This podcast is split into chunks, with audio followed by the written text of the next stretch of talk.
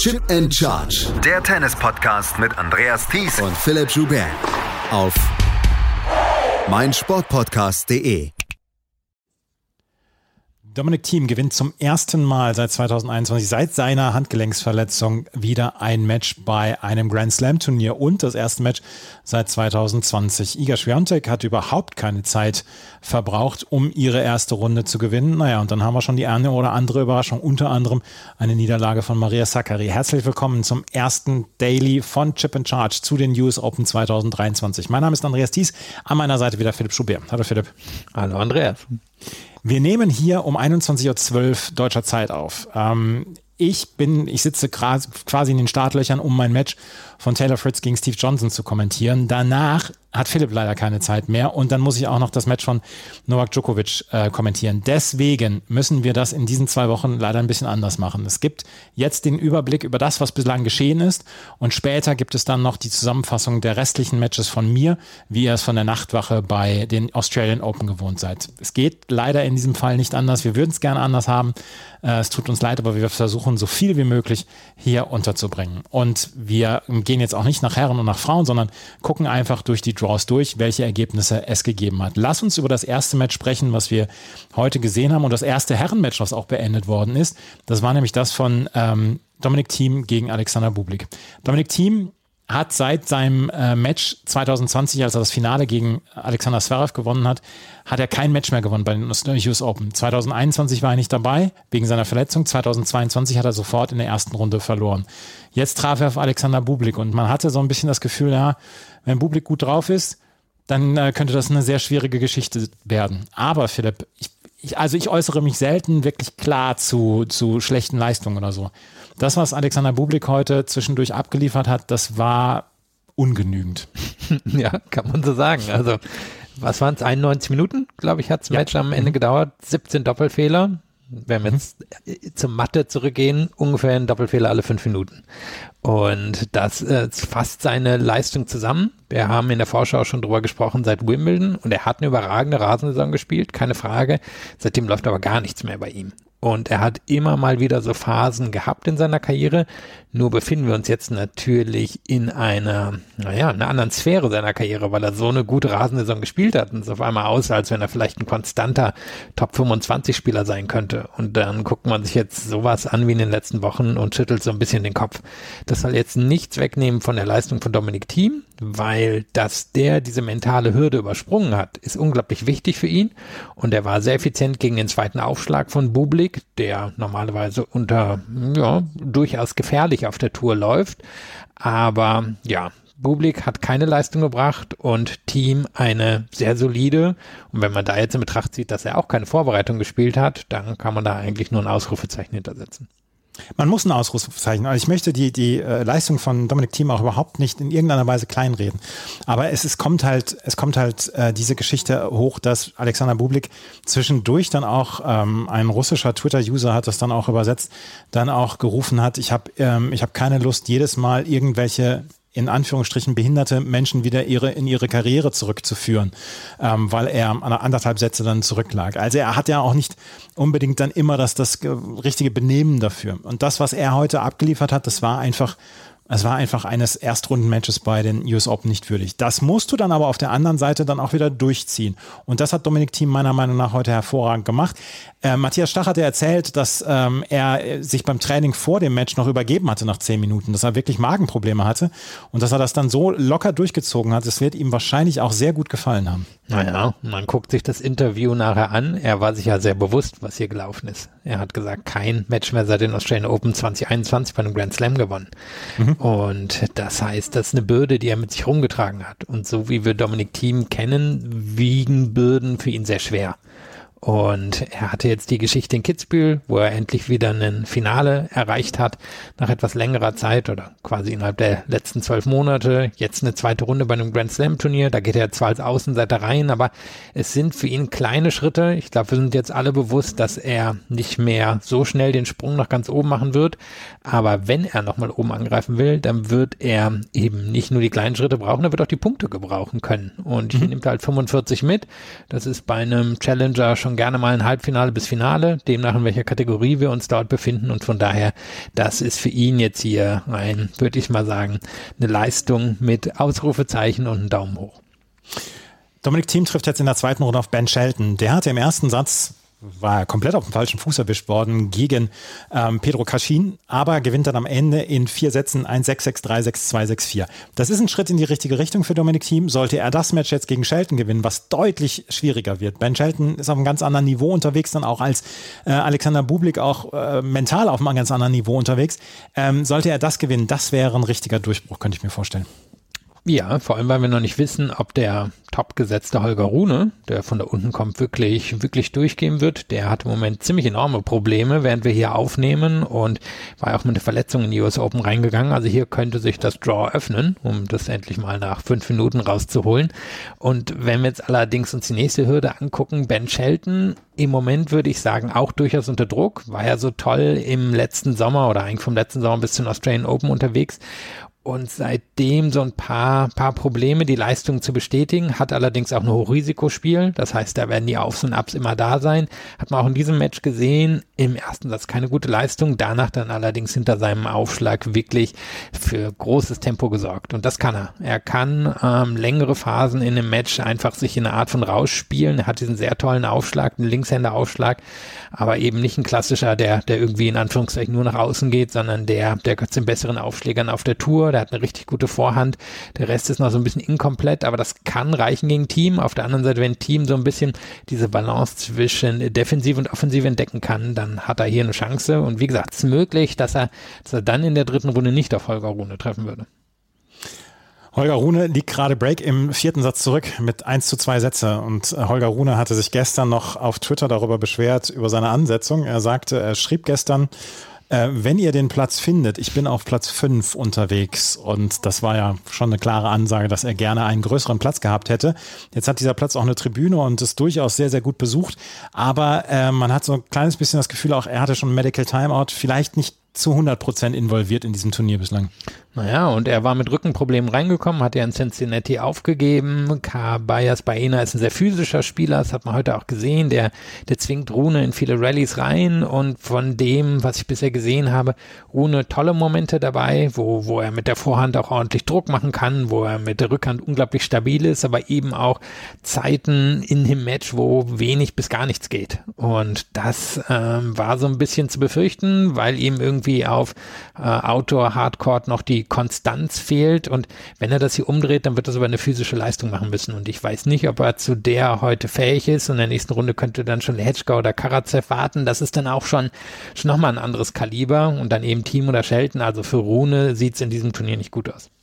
Wir haben es von Anfangs gesagt, das ist eine sehr, sehr knifflige Auslosung für äh, Holger Rune in diesem Match. Fabian Marojan hat die zweite Runde erreicht, nachdem er gegen Richard Gasquet mit 6 zu 3, 6 zu 1 und 5 zu 4 führte, zwei Matchbälle hatte, dann noch den nächsten Satz mit 6 zu 7 verlor und auch den dritten, äh, vierten Satz mit 6 zu 7 verlor, dort auch schon aufs Match aufgeschlagen hatte, gewann er im fünften Satz mit 6 zu 2 und steht in der zweiten Runde für Richard Gasquet, der eigentlich ganz gute Wochen jetzt heute auf Hartplatz hatte ähm, war das dann am Ende eine Enttäuschung. Trifft Fabian Marujan, trifft auf Adrian Manarino, den nächsten Franzosen. Der hat sich in vier knappen Sätzen gegen Joske Watanuki durchgesetzt. Über Sebastian Ofner müssen wir einmal noch gerade gesprochen, gegen Nuno Borgisch. 7-6, 3-6, 7-6, 6-4. Das beste Jahr des äh, Sebastian Ofner geht weiter. Ja, nervenstarke Leistung. Also Knackpunkt war der Tiebreak des dritten Satzes. Der hätte auch gut gegen ihn laufen können. hatte Borges zwischendrin die Nase vorn. Ofner dreht's um. Ofner kann sich in diesem Jahr drauf verlassen, diese, diese engen Geschichten für sich zu entscheiden oder mehrheitlich zu entscheiden, weil er dann natürlich auch das Surf rausholen kann. Und Borges ist so, so ein Star im College gewesen, jemand, der, würde ich sagen, athletisch ist, der viele Bälle zurückbekommt, der jetzt nicht ganz die Power von Ofner hat. Und Ofner eben wie bei Spielern, wo, wo der Aufschlag eine durchaus wichtige Rolle spielt, kommt es darauf an, hat er, hat er dann im den Momenten, wo, wo es nervlich wichtig ist, die, die Mittel und das Kaliber, um das zu nutzen, hat er hier gehabt und für ihn natürlich eine tolle Geschichte. Nächste Runde dürfte das Ende kommen, wenn er Francis Tiafo trifft, wonach es jetzt aussieht, weil der spielt gut und konzentriert im Moment, aber trotzdem für Ofner natürlich eine, eine richtig gute Nummer. Ist es. Ähm, zu dem Zeitpunkt, wo wir aufnehmen, JJ Wolf gegen Zhang Zhizhen. JJ Wolf lag schon mit 0 zu 2 Sätzen und zwei Breaks zurück und hat das jetzt in den fünften Satz geliefert, aber Zhang Zhizhen führt im fünften Satz mit Break vor. Holger Rune gegen Cabayes Baena 2 zu 4, 0 30 zu dem Zeitpunkt. Vielleicht kriegen wir das hier gleich sogar noch rein. Ähm, das sind die Herrenergebnisse, die wir zu diesem Zeitpunkt haben. Die Frauenergebnisse, da haben wir schon ein paar mehr. Und da können wir sagen, dass auf jeden Fall erstmal äh, Iga Swiatek eine Runde weiter ist. 6-0, 6-1 gegen Re Rebecca Peterson. Das war das typische Iga Swiatek-Match zur ersten Runde eines Grand Slam-Turniers. Sie trifft auf Daria Saville. Die hat gegen die amerikanische Wimbledon-Juniorensiegerin Clavi Nunu mit 6 0 und 6 2 gewonnen. Also das wird auch eine schöne Geschichte und Iga Swiatek bloß nicht viele Kalorien verbrauchen in den ersten Runden. Nee, und ich würde sagen, da, da war viele schon richtig gut eingestellt. Also der Return, ja, so wichtig für ihr Spiel, der, der war überragend gut. Patterson hatte hinter ihrem Aufschlag, glaube ich, nur so um die 30 Prozent der Punkte gewonnen. Die Rückhand war extrem stabil. Auf der Vorhand hatte ich das Gefühl, hat sie das probiert, was sie hier im letzten Jahr zum US Open Titel geführt hat. Und das ist die Fähigkeit, Winner zu schlagen. Ähm, klar, das kann sie auf Sand auch oder auf etwas langsameren Belegen, wo sie mit der Vorhand versucht, den, den Ballwechsel zu beherrschen und dann über den Topspin das zu entscheiden. Hier hatte ich das Gefühl, sie macht es wieder ein bisschen flacher, so wie im letzten Jahr und waren sogar ein paar ähm, Stopbälle drin. Mal gespannt, ob das etwas ist, was wir von ihr im Laufe des Turniers sehen werden. Insgesamt super souveräne Leistung. Ich denke, das wird sie gegen Daria Seville auch fortsetzen. Seville ähm, da hat man gesehen, sie, sie ist athletisch dann doch nochmal zwei, drei Schritte weiter als, hm, wie sprichst du sie aus? Clever Nunu. Nunu ich versuche es gar nicht.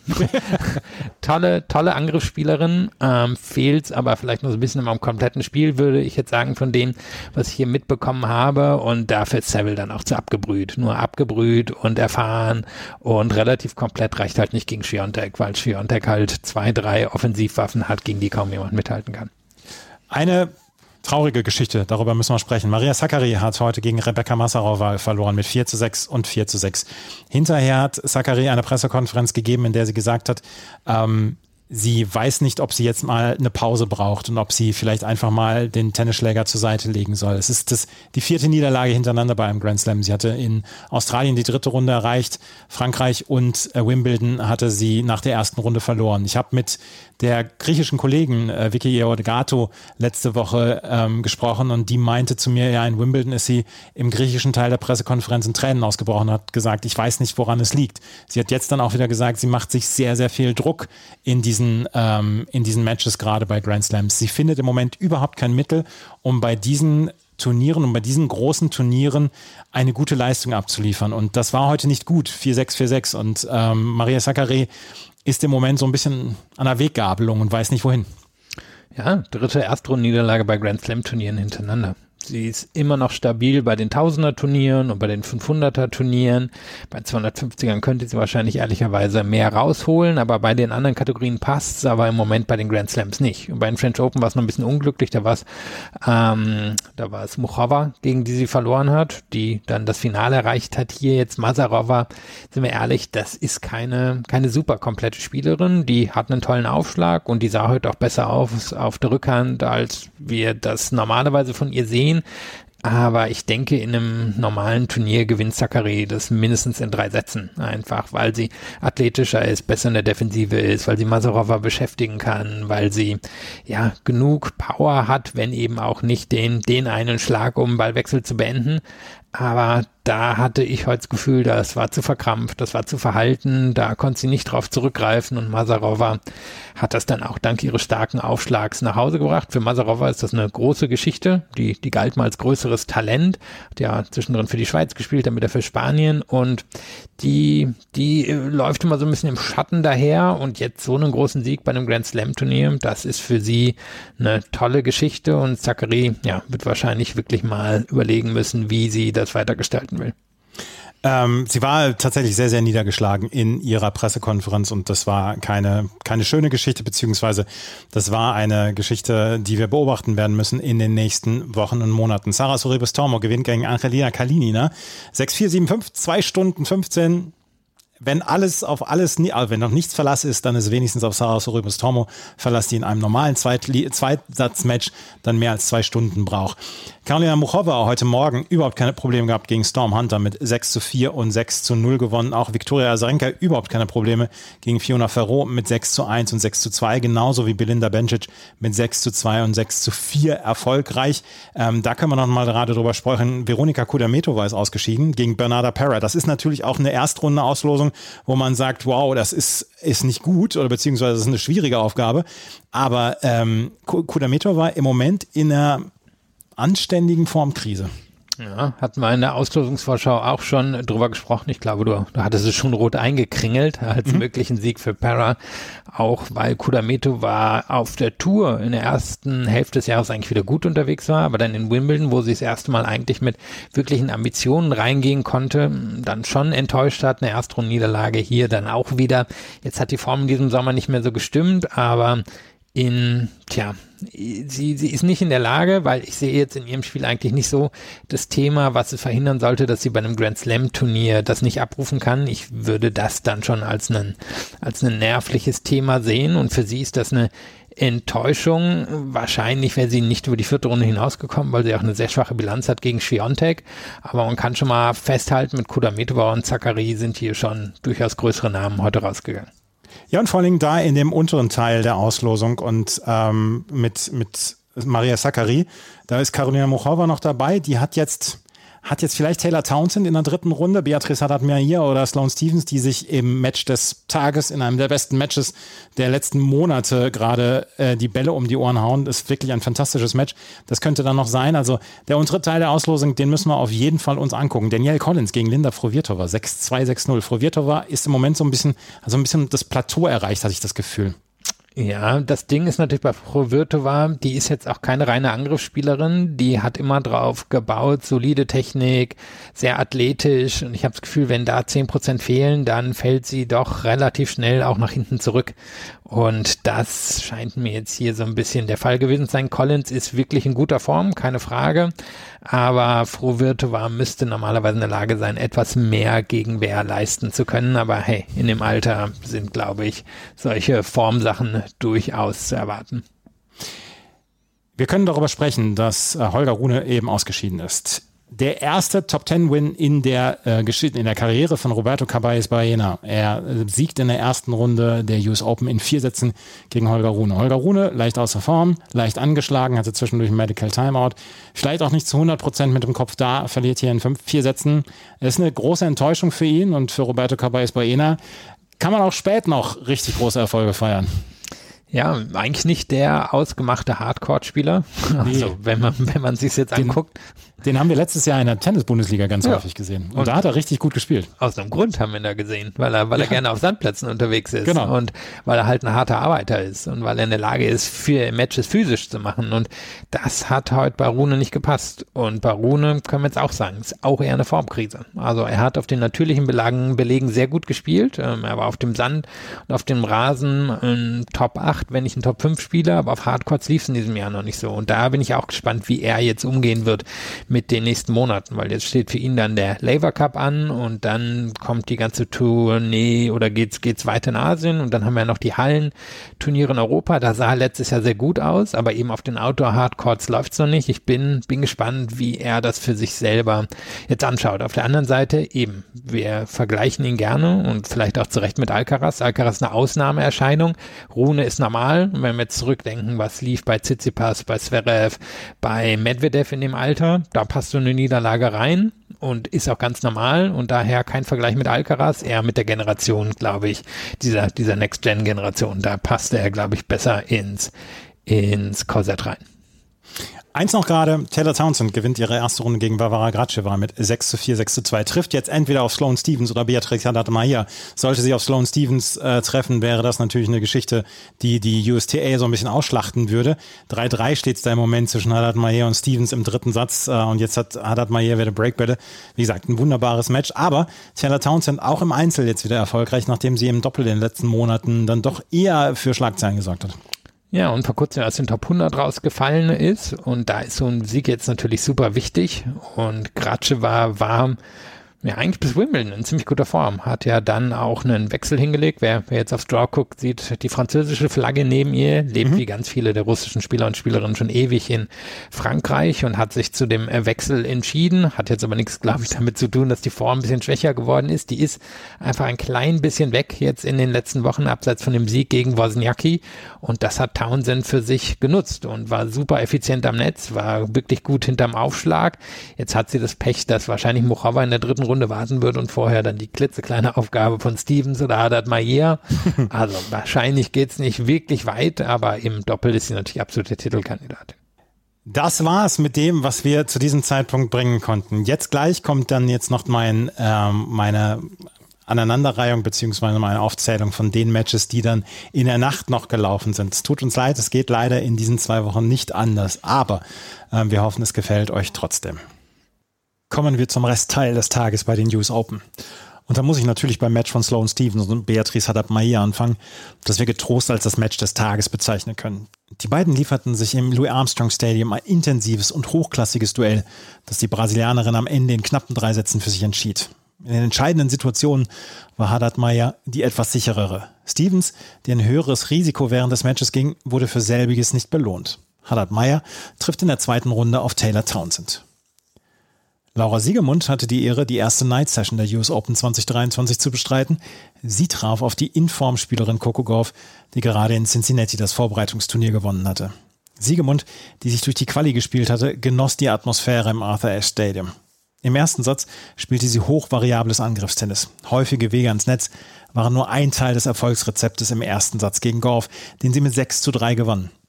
Das allererste Spiel im zweiten Satz allerdings war dann der Knackpunkt für das gesamte Match. Ein Spiel, das mehr als 25 Minuten dauerte, das zwölfmal über Einstand ging und das Siegemund bei eigenem Aufschlag verlor. Gorf kam besser ins Spiel, konnte ihren Angriff für sich nutzen, gewann den zweiten Satz mit 6 zu 2 und holte sich auch schnell das Break im dritten Satz. Dann gab es für Siegemund kaum noch eine Chance und Gorf siegte sicher in drei Sätzen. Jennifer Brady ist zurück. Das kann man jetzt auch nochmal sagen. Gegen Kimberly Burrell siegte Brady, die ihr erstes US Open Match seit 2020 spielte, in zwei Sätzen. Florian Herr, mein Kollege von der Challenger Corner, hat das Match kommentiert und erzählt uns jetzt, wie das Match lief. Ein, wie ich fand, hochklassiges Match fand zwischen Kimberly Burrell und Jennifer Brady statt, wo am Ende die US-Amerikanerin als Siegerin vom Platz ging. 6-3, 7 Sets. Es war ja so ein bisschen das Match der beiden Comebacker. Jennifer Brady zurück bei den US Open zum ersten Mal seit den Halbfinals 2020 und hatte ja eine zweijährige Pause hinter sich.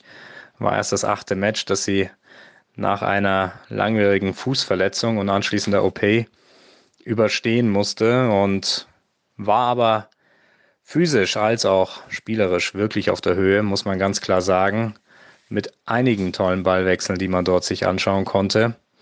Und am Ende aber auch die verdiente Siegerin gewesen. Bei Kimberly Burrell, die stand als Lucky Loserin zum ersten Mal im Hauptfeld der US Open und war eine erste große Hürde, glaube ich, für Brady. Und dementsprechend kann man auch hier die Leistung der US-Amerikaner doch sehr hoch schätzen. 6-3-7-6, wie gesagt, eine Stunde 54 war es dort am Ende. Und bin gespannt, wie es mit Brady weitergehen wird. Denn den ersten Test hat sie überstanden und ich glaube, dass sie dort auch noch eine noch etwas stärkere Gegnerin hier in New York in diesem Jahr auf jeden Fall Paroli bieten kann. Apropos Comeback-Story. Ayla Tomljanovic hatte in diesem Jahr noch kein einziges Match bestritten. Durchgehende Verletzungen schränkten die Australierin ein, die hier im letzten Jahr die Karriere von Serena Williams beendet hatte. Es gab auf jeden Fall Fragezeichen hinter dem Antreten Tomljanovic, doch dafür gab es keine Anhaltspunkte. Es funktionierte zwar noch nicht wieder alles, aber kämpferisch war die Leistung von der letztjährigen Viertelfinalistin top. Sie gewann am Ende in drei Sätzen gegen Panavut Wadi aus Ungarn. Tomljanovic spielt in der zweiten Runde gegen Elena Rybakina. Rybakina hatte in ihrem ersten Rundenmatch gegen Marta Kostjuk gar keine Probleme und gewann 6 zu 2, 6 zu 1. Rybakina, deren Fitnesszustand in den letzten Wochen zu Zweifeln geführt hatte, machte 75 Prozent der Punkte nach dem ersten Aufschlag. Ein extrem intensives Match lieferten sich auch Elise Mertens und Miriam Björklund. Mertens hat eine sehr solide Bilanz bei Grand Slams, hat bis auf ganz wenige Ausnahmen immer mindestens die dritte Runde erreicht. Gegen Björklund, die hier beim Turnier von ihrem Verlobten Dennis Shapovalov gecoacht wurde, lag sie im dritten Satz bei eigenem Aufschlag schon mit 4 zu 5 und 0 zu 40 zurück. Alles sah nach einer kleinen Überraschung zugunsten der Schwedin aus. Doch Mertens kämpfte sich zurück, wehrte alle drei Matchbälle ab, kam in den Match-Tiebreak und gewann den. Ein fantastisches Match. Auch Petra Kvitova und Jelena Ostapenko setzten sich in ihrer ersten Runde durch. Kommen wir zu den Herren. Da gab es die erste faustdicke Überraschung, als Holger Rune aus dem Turnier ausschied. Gegen Roberto Caballés Baena verlor Rune in vier Sätzen. Rune war in den letzten Wochen nicht richtig fit. Er hatte den Hopman Cup gespielt, dann mehr schlecht als recht bei den großen Hartplatz-Vorbereitungsturnieren. Im Vorfeld des Turniers hat er sich dann auch noch frustriert ob seine Ansetzung auf Court 5 gezeigt. Alles wirklich keine guten Voraussetzungen, um das Turnier in New York erfolgreich zu gestalten. Caballés Baena, der eigentlich auf den Sandplätzen dieser Welt zu Hause ist, nutzte dies und gewann letztlich sicher in vier Sätzen. Caballés Baena hat jetzt Aslan Karatsev als nächsten Gegner vor der Brust. Der hatte einen dieser Tage. Zwar servierte er in seinem Match gegen Jerzy Lehecka mit weniger als 50% erster Aufschläge, doch machte er 90% der Punkte über den ersten Aufschlag. Lehecka hatte gar keine Chance und Karatsev gewann mit 3 mal 6-3. Kaspar Ruth lieferte sich mit Emilio Nava eine sehr sehenswerte Partie. Um den Amerikaner war es in den letzten Monaten etwas stiller geworden. 2022 hatte er schon gute Ansätze gezeigt. Hier forderte er alles ab von Ruth. Der wackelte gerne mal auf Hartplatz in diesem Jahr, hier aber nicht. Er siegte in vier knappen Sätzen. Taylor Fritz dagegen hat ein etwas härteres Trainingsmatch absolviert. Steve Johnson hatte im Vorfeld die Wildcard Challenge der US Open gewonnen, als er zwei Challenger-Turniere gewonnen hatte. Gegen Fritz hatte er aber nicht den Hauch einer Chance. Fritz gewann mit 6 zu 2, 6 zu 1, 6 zu 2 zu wenig Gegenwehr von Johnson, sodass es auch nicht wirklich gelungen ist, festzustellen, wie die Form von Fritz ist. Der spielt in der zweiten Runde gegen Juan Pablo Varias, der gegen Miomir Kecmanovic gewann. Der Court 11 war der Schauplatz eines der engsten Matches dieses Montags. Wenn man vorher eine Wette hätte platzieren müssen, welches Match ganz sicher über fünf Sätze geht, wäre man wohl sehr sicher beim Match zwischen Martin Fucovic und Sebastian Korda gelandet. Es roch einfach danach. Und die beiden enttäuschten die Zuschauerinnen und Zuschauer nicht. Eine verletzungsgeplagte Saison hat Korda bislang hinter sich. Er musste immer nachziehen, denn sowohl Satz 1 als auch 3 gingen Tyrek an den Ungarn. Korda konnte mit 2x6-4 ausgleichen, doch in einem ganz engen fünften Satz behielt Fucovic mit 6 zu 4 die Nerven. Ein Highlight am Rande der Anlage und natürlich jubelte Fucovic nach dem Match mit freiem Oberkörper. Natürlich. Felix Auger-Aliassime musste eine weitere Enttäuschung hinnehmen. Gegen Mackenzie McDonald verlor der Kanadier in vier Sätzen. Florian Heer hat auch dieses Match kommentiert und teilt seine Eindrücke nochmal. Ja, ich war heute als Kommentator auf Court 5 unterwegs, die letzten beiden Matches dort begleitet. Das letzte Match hier gerade zu Ende gegangen. Halb vier Uhr morgens in Deutschland. Felix Auger Aliasim, die Nummer 15 des Turniers, unterliegt Mackenzie McDonald. Und ja, man muss sagen, der US-Amerikaner hat eine richtig solide Performance abgeliefert, war ruhig in all seinen Situationen und der Kanadier doch wirklich auch mental noch nicht wirklich auf der Höhe, spielerisch mit vielen Ups und Downs. Und das hat man auch wirklich sehen können im letzten Spiel dieses Matches, wo McDonald im vierten Satz bereits mit Break vorne war, zum Matchgewinn ausservieren konnte, allerdings mit 0,40 dann zurücklag und Roger Aliasim nach drei wirklich gut, gut gewonnenen Punkten dann ja, seine Schwächen wieder ein bisschen gezeigt hat, stand dann öfter falsch zum Ball, konnte, wie gesagt, hier nicht wirklich sein bestes Tennis abrufen und Mackenzie McDonald dann seinen ersten Matchball verwandeln konnte. 7 zu 6, 4 zu 6, 6 zu 1, 6 zu 4 hieß es am Ende nach drei Stunden und 27 Minuten. Das war es mit dem ersten Update von Chip Charge zu den US Open 2023. Ich hoffe auch dieser Überblick, dieser etwas ungewohnte hat euch gefallen. Wenn euch das gefallen hat, freuen wir uns wie immer über Bewertungen, Rezensionen bei iTunes und bei Spotify. Folgt uns auf Twitter und auf Instagram und morgen gibt es hier wieder einen Podcast, wieder in dieser Form ungefähr. Vielen Dank fürs Zuhören. Bis zum nächsten Mal. Auf Wiederhören. Chip and Charge. Der Tennis-Podcast mit Andreas Thies und Philipp Joubert. Auf meinsportpodcast.de. Schatz, ich bin neu verliebt. Was? Da drüben. Das ist er. Aber das ist ein Auto. Ja, eben. Mit ihm habe ich alles richtig gemacht. Wunschauto einfach kaufen, verkaufen oder leasen. Bei Autoscout24. Alles richtig gemacht. Wie baut man eine harmonische Beziehung zu seinem Hund auf? Puh, gar nicht so leicht. Und deshalb frage ich nach, wie es anderen Hundeeltern gelingt, beziehungsweise wie die daran arbeiten. Bei Iswas Dog reden wir dann drüber. Alle 14 Tage neu mit mir, Malte Asmus und unserer Expertin für eine harmonische Mensch-Hund-Beziehung, Melanie Lippisch. Iswas Dog mit Malte Asmus. Überall, wo es Podcasts gibt.